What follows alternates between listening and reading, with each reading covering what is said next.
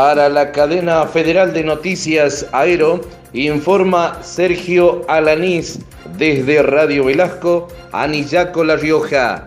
Vecinos redujeron a un motochorro que casi termina linchado.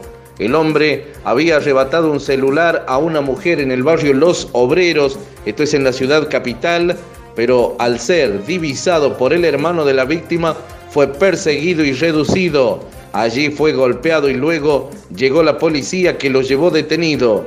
Vecinos de la zona denunciaron constantes hechos de inseguridad.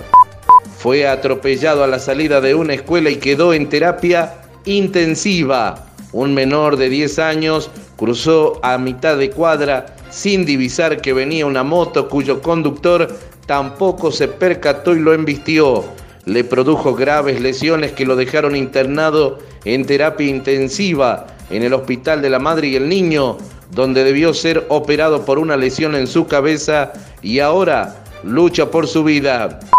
71 familias accedieron a la casa propia, entregadas por el propio gobernador Sergio Casas. Las unidades fueron financiadas por la provincia a través del programa Autoconstrucción y también el programa Llave en Mano se destinaron 13 millones de pesos y están ubicadas en el barrio San Expedito y Santa Rosa 2. La provincia tiene un déficit habitacional de unas 10.000 viviendas todavía. Un LAR sin actividades el próximo lunes y martes por paro docente es que se sumarán a una medida de fuerza nacional que impulsan los gremios de CTA y CGT en contra de la política económica del gobierno nacional la ley de presupuesto 2019 y el acuerdo con el Fondo Monetario Internacional.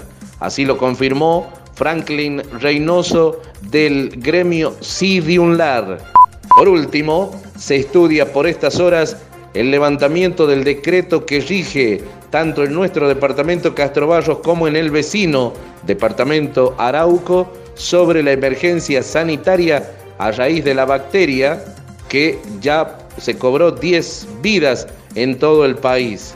No se pueden realizar espectáculos públicos ni privados de ninguna naturaleza mientras rige el decreto, en tanto que en el departamento vecino ya se promocionan también algunas actividades al igual que en el nuestro, Castro Barros. Por lo tanto, se especula con que en las próximas horas se levantarán los decretos que fueron firmadas por las eh, respectivas jefas comunales.